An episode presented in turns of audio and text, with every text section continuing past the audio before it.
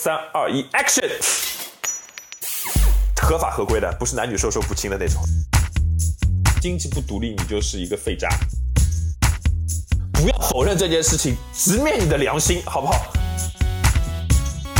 好，来我们的电台听有趣的人聊有趣的故事。我们今天的话题呢是人生不走回头路。那我们请到的嘉宾也是喜欢听张大仙说相声的浦东新区小 S，欢迎他。好，此处应该有热烈的掌声，哒哒哒哒哒哒哒，很好，很好，很好。对对对，就是这个样子，音轨记得一定要加上去这个掌声的声音，对不对？好，OK，谢谢 CCTV，谢谢 MTV，谢谢 Channel V，谢谢 SMG 啊，给我这个机会啊。大家好，我是 S，欢迎 S。我要先用一个。主主持人的身份来跟大家介绍一下非常传奇的这个嘉宾。他其实是从医学院毕业的，但是呢，他后来放弃了这个牙医，一个非常前途无量的一个职业，但他跑去做 cosplay。他其实是我们国内的初代的 cosplay 玩家。后来呢，又因为非常喜欢舞台，又跑去做主持。他主持也做得非常的优秀。但是最后毕业以后，来到这个市场活动行业，这个历程也是非常的任性。我本人是很好奇，很想知道他做。的每一个决定背后到底有什么样好玩的故事？就我首先特别想知道，你因为医学院我觉得是很难考的嘛。医学院在我印象里应该是竞争也很激烈才可以去医学院上学的。但是你去医学院，你实习的时候你就不想做这个了，是是为什么？我觉得首先我要先澄清一点事情啊，我不是大家所谓的那个本硕连读那个读七年的那个专业啊，我是因为考试没有考好啊，所以说我去的是那个医学院的大专的这个分级的这个地方，所以说我读的是只是读三年而已。这我是学的口腔工艺技术，那是的，我也可以非常不要脸、不要皮的告诉大家，我的文凭上写的是上海交通大学医学院，哎，这个文凭拿出去的时候，你可以吓死很多人啊。所以说这个有一点点的这个误区啊，但是有一点是说的对的，就是我当时毕业的时候，上海第九人民医院是，其实他还在我还在实习的时候就已经说过，一定想要我去留在他们那里去工作，但是我最后还是放弃了，是因为我当时在学校的时候，我的恩师啊告诉我说，其实医院是一个比较论资排辈的一个地方，这是定向培养的嘛。当时那一届只有三十个人都不到的全市的一个额度吧，所以我们是全市硕果仅存、跟着苗红的三十个人啊。但是我的前辈们也是三十个人左右的情况下，他们最后经过一年的大浪淘沙啊，基本上百分之九十九都死在了沙滩上。这个死在沙滩上，并不是因为他们技术不行，是因为这个劳动强度实在是太高，最后只有一两个人会留下来。那我也想这个事情对不对？我风华正茂，我想要当个医生、教练，我想要打篮球啊。后来我就去问了。这可以说整个在亚洲地区吧都非常有名的一个教授，他也是我们这是客座教授嘛。平时有一些东西我们都会去聊，他也觉得我是一个不错的一个学生啊。是的啊，不要脸不要皮没有关系，反正没有人认识我，好不好？所以得到了这个亚洲顶级医学专家的认可，他对你的建议是什么？他给我的建议是这个样子，就是如果你还想要去做医师的话，不是不可以，现在还有自古华山那一条路。是什么呢？首先你要去读夜大啊，读三年还是五年，我一下都忘了，这个太过遥远。完了之后还要去临床，然后再待多少年？然后我掐指一算，等我这个文凭出来，我已经是一个二十八岁的中年男子了。你说在二十一岁到二十八岁这七年当中会发生什么事情？谁知道呢？是不是？我不能把这个事情往这里赌，所以说我最后决定我要背叛圣光。然后你就做了一个决定，就是可能以后从事的职业就跟医学没有关系了。对，就从零起步嘛。从这个从事医学学习的学生到 cosplay，我觉得这个跨度还挺大的。当时是对这个有兴趣吗？还是当时也是有一个比较清晰的规划？两个字总结：耍帅。如果要换一个词的话，装逼，好吧，就是玩票的，玩票的啊，一腔热血无处释放，是不是？那必须找一个突破口。那干什么呢？去了文艺部报了个名，做了一个校晚会的主持人。谁知道一炮而红，哇，我自己都惊了个呆啊！一下子成为校园风云人物。那你说这个事情在这样的一个铺垫下，我应该怎么做？人怕出名，猪怕壮，我又不是猪，我也不怕出名，继续往前走。第二次好像是过年的时候，我就自告奋勇，借着职务之便，就审节目的时候。我就看到，嗯，这不是有动漫社吗？他们好像在搞什么 cosplay。然后我就咯叽咯叽的走了过去，就稍微展现了一下自己。哎，那个部长觉得我还不错。现在这个部长好像他去了日本留学啊，现在已经失联了，也不知道去哪里了。希望他过得还好。然后他就说啊，你要不也来演演个角色？当时其实懵懂而幼小的我是的，又是那个懵懂而幼小的我，什么都不知道。但是他告诉我说没关系，两个字耍帅，会不会？我告诉他再好。然后我就上了台嘛。然后他觉得我在台上也表现的不错，然后就把我带到校外去。那带到校外去之后。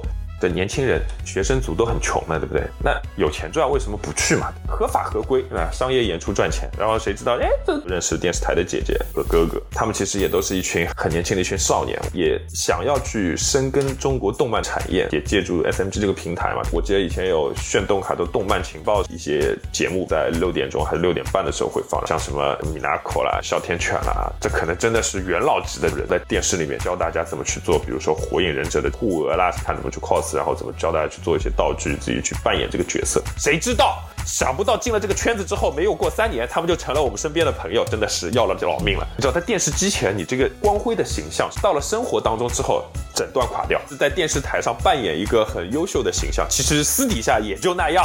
对，我们可以互相调侃，可以互相挖苦，合法合规的，不是男女授受不亲的那种。他们都是女孩子，我也很奇怪，为什么当时玩 cosplay 都是女孩子，被姐姐们宠爱的小男孩。那你当时在做 cosplay 的时候，你扮演的是哪一部剧里面的哪个角色呀？讲出来，我会不会会被朋友们以后就按在地上疯狂的摩擦？而且我也不知道，好吧？网球王子里面的一个一个角色，OK。当时因为这几大剧嘛，就高达、火影忍者、网球王子啊，还有那个死神，也就因为这些东西就认识了一票很有意思的一群小伙伴们吧。有几个还长得特别帅，就心中默想：哇，寄生于和生亮。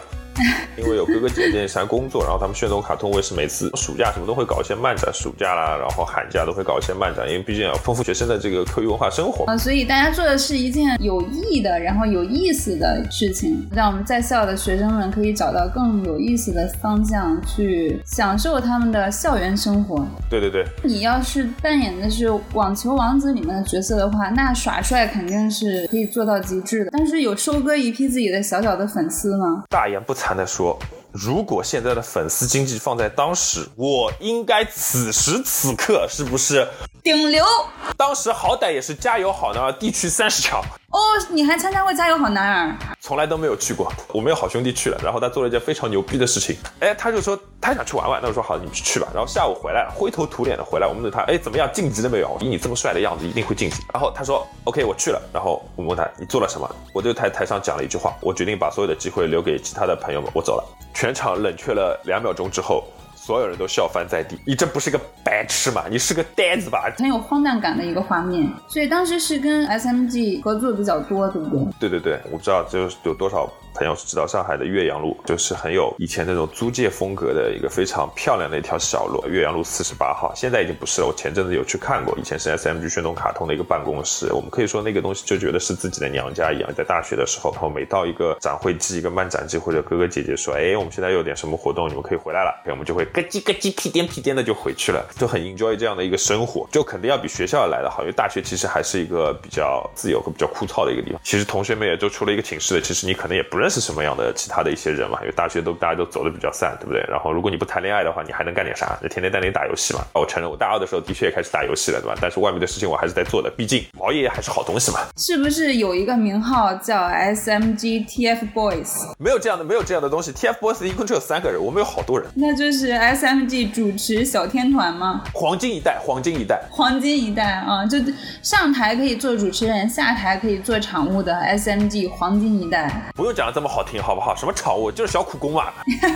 所以你们当时就是都主要是会去出席哪一些活动啊？其实就像漫展啦，还有一些商业演出。当然，我最后成了一个主持人之后，就也不是成为一个专业的主持人，就是一个可以拿起话筒的人吧，在台上站着的一个人。之后，比如说一些漫展、一些商业的，比如说像远古公司，就是那个奥特曼滋，这个奥特曼那个公司，他们也会到台上来，然后有什么喜羊羊灰太狼，或者有一些什么哆啦 A 梦，对吧？都是日本正版的一些公司，他们合作，因为这电视台的合作很正常，然后。他们会到台上来有一些他们自己的一些一个露出。你知道当时的这个动漫其实还是比较传统的，或者说是比较原本大家认知当中的这种 cosplay 的这个形式。一群热爱着动漫的孩子们自己想办法去做了那些装束，或演绎其中的一些桥段或者一些剧情，会有一些舞台给到大家去做比赛。这个也是就是电视台姐姐最后就是对很多人讲的一段话，其实是很感染到我的。她说，其实站在台上这些小朋友对于他们来说是小朋友嘛，但我们也知道这可能是高中生或者大学生了。她说，像这样的一群小朋友站在台上，他们敢站到台上。去，他们可以用自己的双手做的一些些道具，在台上去演绎自己。其实他们所有人都应该得奖，因为这份勇气是值得被夸赞的。但是我们还是要必须要评出一二三，他们都应该被尊重，是非常棒的一切，这是非常感染到我的。那年轻气盛的时候，总是会有一些有色眼光去看别人，就觉得这个哎长得不行，这个哎演的不行或者怎么样。他讲这句话之后，我反而是很觉得，嗯，其实原本错的那个人是我，确实站在台上的那些人反而是我应该去尊重的。毕竟很多长相或者天赋的东西是爹妈给的，这个东西大家起点就不一样，所以我不应该去那么去看待这件事情。姐姐们教育了我很多，包括我的师傅给了我很多锻炼的机会。如果不是有这些锻炼的机会，我也不会就像乔你那天看到我就拿了个话筒，冰的一下跳下来之后，我整个人都不一样了。是谁抢走了我的麦克风？我觉得你刚才讲的这一段感触很深刻啊，确实是，就是年轻的时候对很多事情就是感觉都是很容易愤世嫉俗，或者就是很容易有用自己的主观判断去判定一切。放在另另外一个维度去看这件事情的话，呢大家每个人的判断标准都不一样，也跟每个人的阅历啊、年龄也不一样。就有可能，比如说我们现在到三十岁的时候再去回想二十岁的某一些场景，就觉得嗯，可能再回头看，如果再走一遍的话，把现在我们放在。当时那个情境肯定会有不一样的反应。对对对对对，所以说人嘛还是在不断在成长的，所以你就是佛学一句话嘛，叫看见自己，见天地，见众生，对吧？然后你慢慢往上见的时候，对吧？你就会看到哦，原来是不一样的一个景色。对对对，是的，是的。我很好奇，就是你刚才讲的，呃，有评委老师会做一个评判嘛？像那种 cosplay 的比赛，但他评委评判的标准是什么？这是一个很难回答的问题，因为我从头到尾都没有资格当过一次评委，在更多的时候，我是一个主持人的角色，我早已跳出三界外，不在五行中，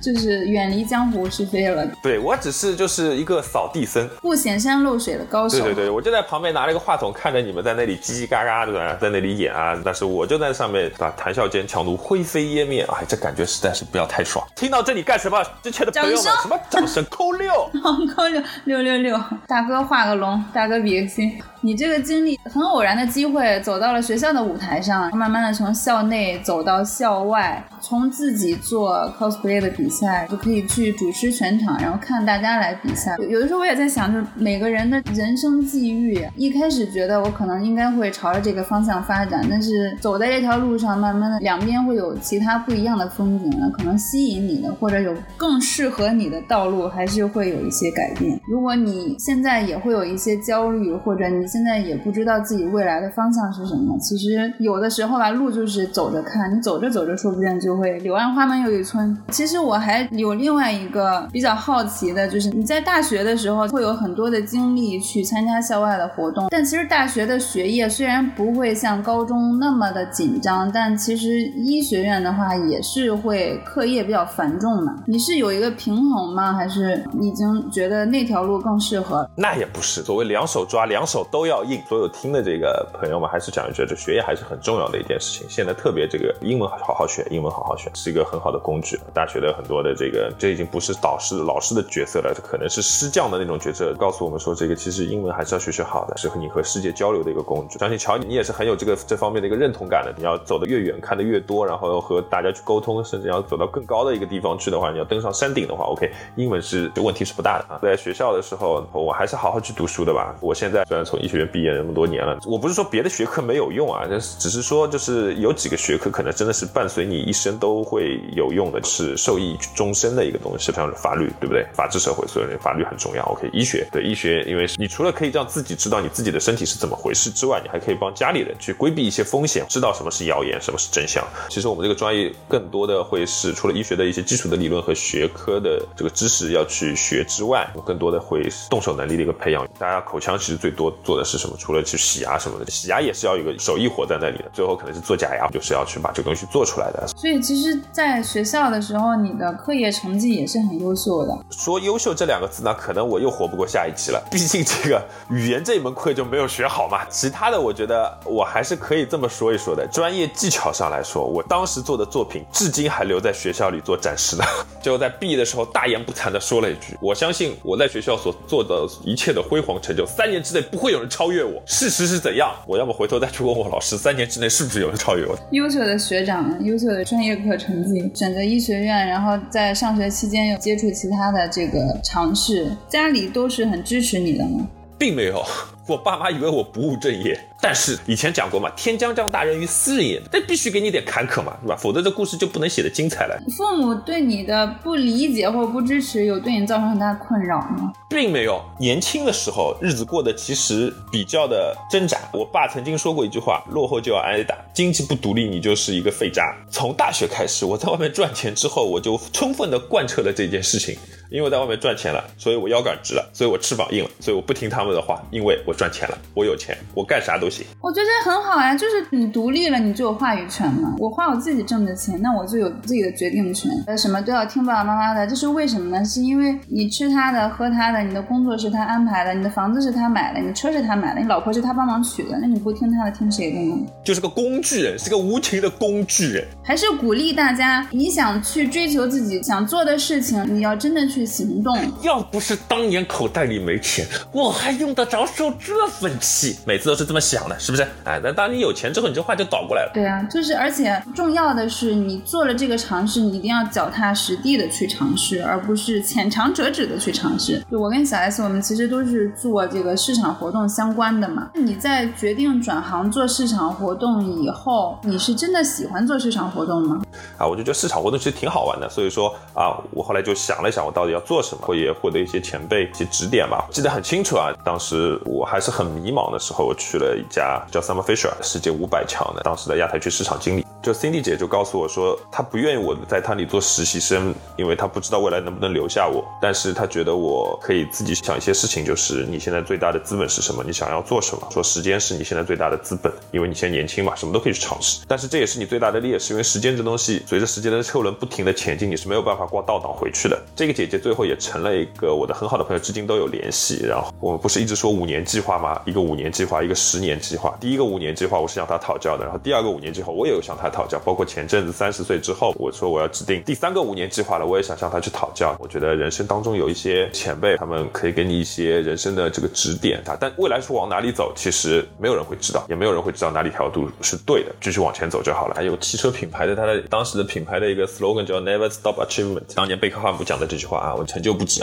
怎么说？其实让你人生更加丰满，就是当你以后七老八十的时候，跟着你的这个子嗣去讲你当年老爸在风华正茂的时候做过哪些牛逼哄哄的事情的时候，你。当然不想说，你老爸在年轻的时候就是一张报纸一杯茶。死神来接你的时候，你回想自己的一生，仿佛觉得好像平平无奇，也就像一碗白开水一样，就没有什么东西的时候，你是不是觉得你这个人生就白活了？谁他妈都不得活一辈子嘛！就尽可能在这个有限的时间里去拓宽你的经历，对我们来说是一件很重要的事情。那可能大家的这个标准啊，大家的价值观都不一样。就是因为做市场活动，就会接触到各种各样的人，有的时候也会接触到一些艺人。艺人的专业度，那首先就是他是不是把这个工作当成一个有那么高的职业感了，就是职业道德感。因为我拿着这个钱，我就要做工作范围内要做的事情，这是一个商业行为。对，这跟他之前所受到的教育，还有他的这个观念理念的一个形成是非常有关系的嘛。他知道那是一份工作。就像周润发，他是非常和蔼可亲，然后也很随和的，就穿了个夹脚拖，一个背心，完了之后去外面吃碗面这种，并不是因为你成了明星，大家才喜欢你，而是因为大家喜欢你，你才能成明星。所以说这个事情要去想清楚到底是怎么回事。包括我们去之前做一些活动的时候，有有一些